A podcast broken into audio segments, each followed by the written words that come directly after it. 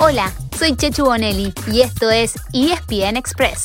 De lunes a viernes, a primera hora, te traigo las noticias más importantes del deporte argentino y mundial para que arranques el día muy bien informado.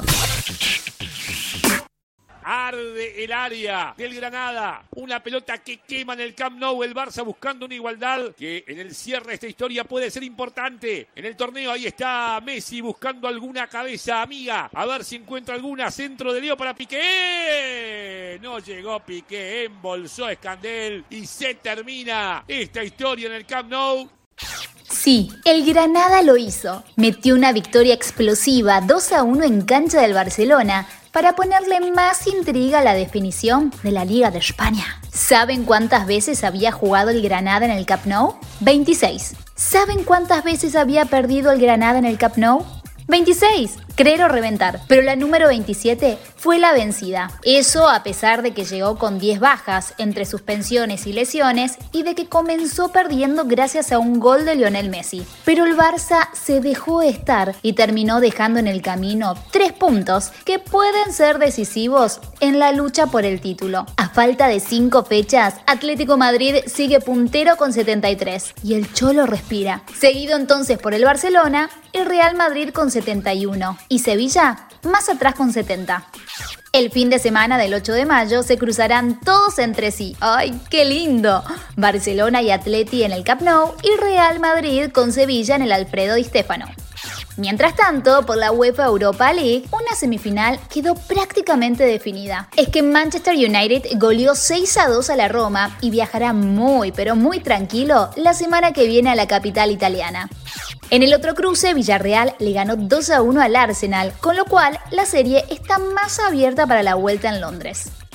Y nos vamos a la Copa Libertadores, porque se cerró la segunda semana de la fase de grupos con dos victorias argentinas. Racing, que terminó con 10 jugadores en cancha, venció 2 a 1 en el cilindro de Avellaneda al Sporting Cristal peruano, mientras que Argentinos Juniors se trajo tres puntos importantísimos de Chile tras ganarle 2 a 0 a la Universidad Católica.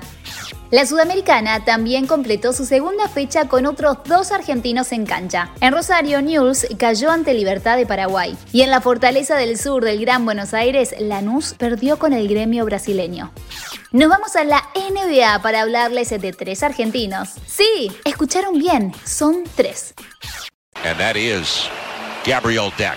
His first NBA appearance and in the bucket. Young man who's played the last three years with Real Madrid. En Oklahoma City Thunders se produjo el debut de Gabriel Deck, quien anoche estuvo finalmente disponible y jugó sus primeros minutos en la derrota ante New Orleans Pelicans.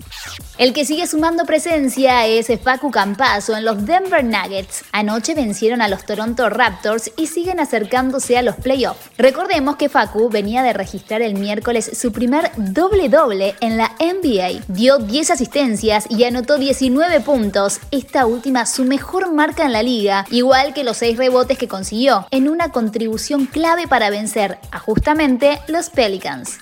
En cuanto al tercero, no hubo novedades acerca del desembarco de Luca Vildosa en los New York Knicks, pero eso puede cambiar en cualquier momento. Esto es minuto a minuto, así que sigan sintonizados.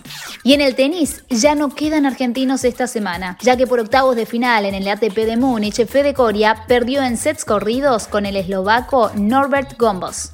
Último momento. Sí, tenemos una noticia y queremos compartirla con vos. A la madrugada se confirmó un pase que será seguramente el más importante del rugby argentino este año. Es que Pablo Matera, el capitán de los Pumas, no estará en el Stade francés en el 2022. En cambio, jugará nuevamente el Super Rugby, pero para los Crusaders de Nueva Zelanda. Fuerte, ¿no?